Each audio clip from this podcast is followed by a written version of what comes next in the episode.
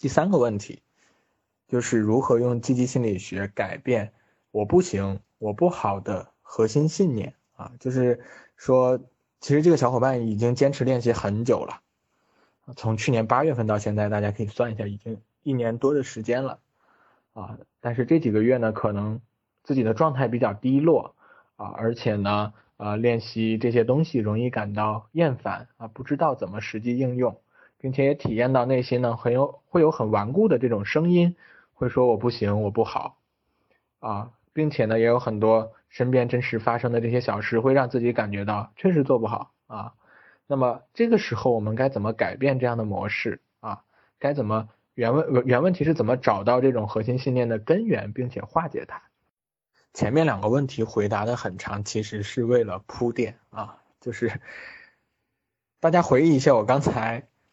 反复强调的观点是什么呢？就是积极心理学可能并不仅仅强调积极，对吧？我们除了积极之外呢，还有一个关键词就是面向未来。就是我们在讨论积极心理学的时候，它总是面向未来去思考问题的。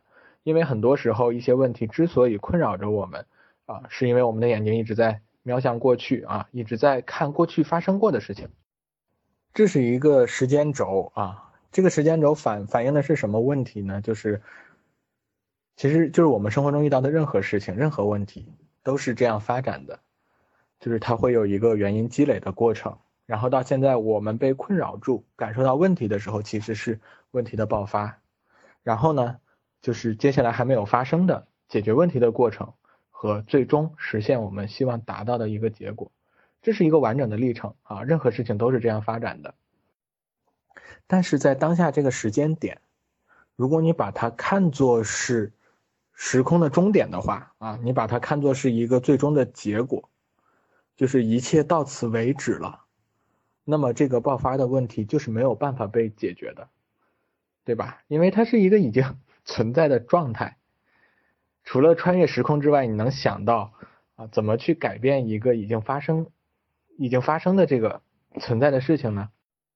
所以说，很多时候我们盯着前半段看，会越看越沮丧，啊，你会发现，我想要改变这个问题，就好像是在说我要造一台时间机器，时间时间机器啊，我要穿越回去，把那些已经爆发的问题，把它积累原因的这个过程改变解决掉。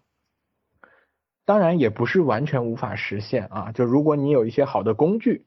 或者说有合适的人指导你把这些发生过的事好好梳理一遍，啊，它就相当于架起了一一台时光机啊，能够让你穿越到过去，从这些影像中搜索一一些线索啊，找到一些被忽略的可能性，啊，这是一些心理咨询通常会会做的事情，比如说像心理心理动力学就是精神分析，像叙事疗法，包括 CBT，有的时候它会去解决这样的一些已经发生的问题。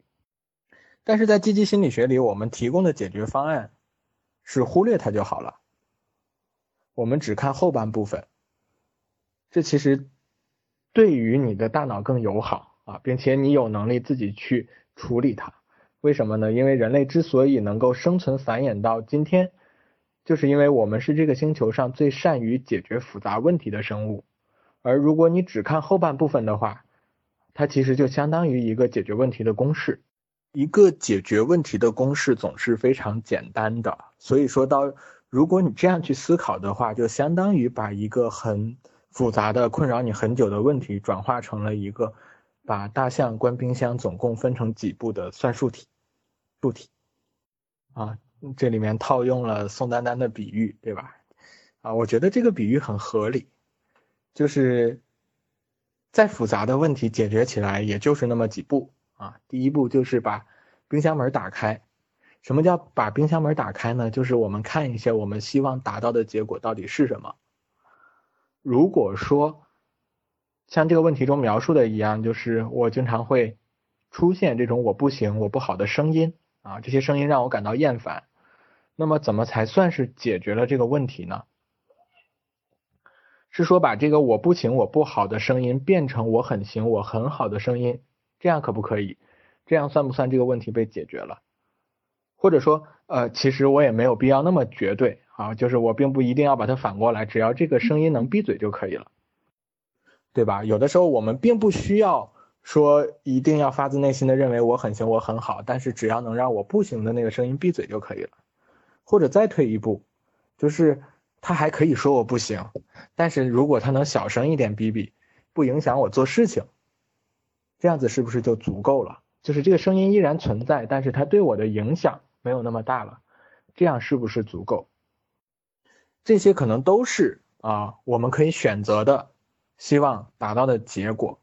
这个最终的结果由你来定啊，就是你可以自己去定义多好算好这个标准。就也许有的人想要追求那个最完美的结果，就是我很行，我很好。也许有的人呢，只是想要达到说让他不影响我就好了。对，你可以自己去定义这个标准，甚至呢。你也可以先定一个小目标，然后在未来再去调整它，或者先定一个最终的目标，然后在行动的过程中去调整它，啊，都可以。你就先不用想我怎么能够做到这一点。总之，第一件事就是先把冰箱门打开。第二步就是要把大象塞进去。